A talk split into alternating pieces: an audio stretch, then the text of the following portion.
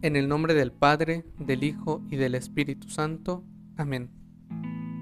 Envíame, Señor, tu Espíritu Santo, para que camine en la unidad de la fe, y sostenido por tu fuerza de amor, pueda llegar a la madurez de la vida en Cristo. Amén.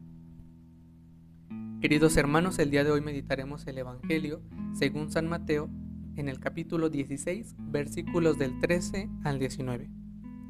Jesús se encuentra con sus discípulos y hace una pregunta muy en general. ¿Quién dice la gente que es el Hijo del Hombre? Posteriormente hace una pregunta muy en particular.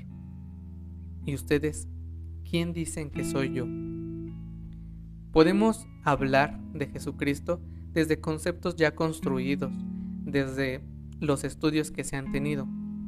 Pero si bien para hablar de Jesús es importante hablar desde nuestra experiencia, desde ese primer amor que tuvimos con Él, desde ese primer encuentro.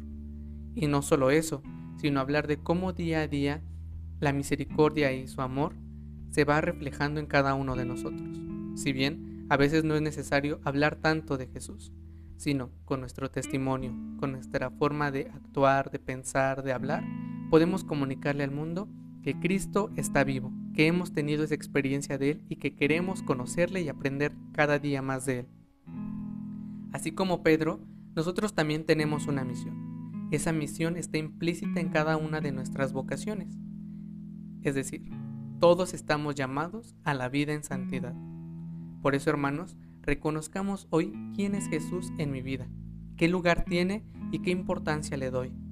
Y así podremos actuar para que nuestros hermanos lo conozcan y se enamoren también de él. Mi nombre es Oscar García del grupo de primero de configuración con Jesucristo Buen Pastor. Deseo que tengan un excelente día. Que Dios los bendiga.